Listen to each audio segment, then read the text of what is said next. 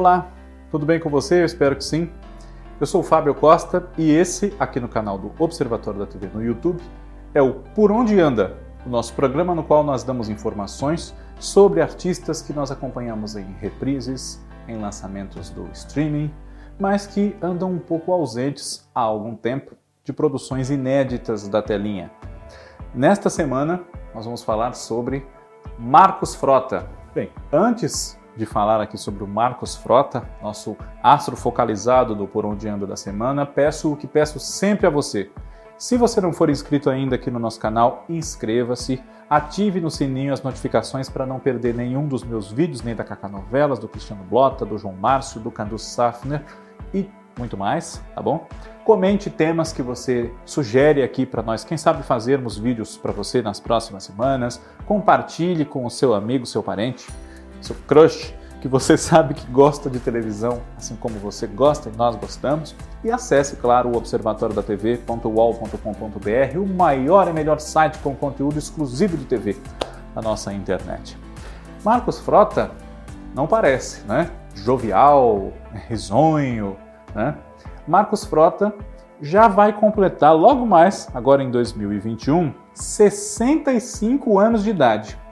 Não é brinquedo, não como diria Dona Jura, né, de O Clone, que inclusive é uma das novelas que ele fez e que está de volta logo mais no Vale a Pena Ver de Novo da TV Globo. Né? Nessa novela ele interpreta o Escobar, que trabalha na clínica do Dr. Albieri, que é o Juca de Oliveira, e acaba largando a família para se juntar com uma outra mulher que é uma golpista mau caráter, a Alicinha, a Cristiana Oliveira. Né?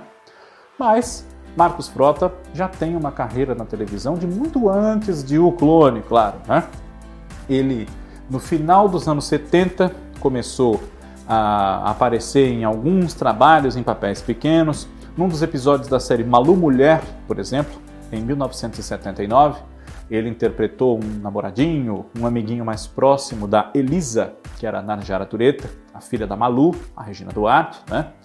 E Participou de Anarquistas, graças a Deus, em 84, como Remo, um dos filhos da dona Angelina e do seu Ernesto, irmão da Zélia, né? Angelina e Ernesto, Débora Duarte Neira Torraca, Zélia, nossa protagonista, Daniele Rodrigues. Primeira novela de Marcos Frota na TV Globo acabou de chegar ao Globo Play. Foi em 84, de Carlos Lombardi, também de Silvio de Abreu, a novela Vereda Tropical. Nela, ele interpreta Theo, filho de Catarina, a Marieta Severo, é, neto do seu Oliva, que é o Valmor Chagas. Né? O, o avô não gosta muito dele, ele é um rapaz tímido, bastante retraído, não sabe lidar com as mulheres e, justamente por conta desse seu temperamento, dessa sua personalidade, ele fantasia ser o Super Tel, um herói que tem todas as aptidões e qualidades que ele acredita não ter. Né? E tem um grande interesse que vai se acentuando ao longo da história pela tia que é a Gabi, papel da Cristina Pereira, mas é uma tia postiça, né? Porque ela é uma irmã adotiva da mãe dele, da Catarina. Né?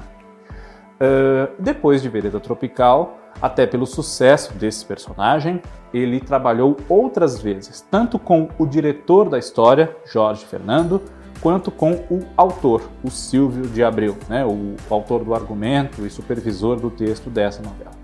Ele esteve no elenco de Cambalacho como o Rick Romano, em 86, né? Uh, o filho da Cessi, que é a Rosa Maria Murtinho, enteado do Vanderlei, que era o Roberto Bonfim. Esteve em Sassaricando, que também está no Globoplay, nós revimos no Viva, é o publicitário Beto Bacelar, né? apaixonadíssimo pela Tancinha, que é a Cláudia Raia. Esteve em O Sexo dos Anjos, foi o Tomás, né? Uh, foi o, o Astor em Mico Preto, em 1990, Augusto Sérgio em Vamp, de 91, e teve o auge da sua carreira como o Tonho da Lua na novela Mulheres de Areia, em 1993. É o papel mais célebre da carreira dele, apesar de vários que eu já citei que também são muito lembrados. Né? Temos também o Diego de A Próxima Vítima, Horácio em Era Uma Vez, enfim. E até aqui, a última novela da qual ele participou, e nem foi inteira, inclusive, mas participou de vários capítulos, né, teve um papel mais substancial, já tem 10 anos e está terminando no Vale a Pena Ver de Novo para dar lugar ao Clone, que é Tititi. Né? Nela, ele interpretou o Massa, que está ali em cena com a sua parceira de Sassaricando, a Cláudia Raia, agora como Jaqueline. Né?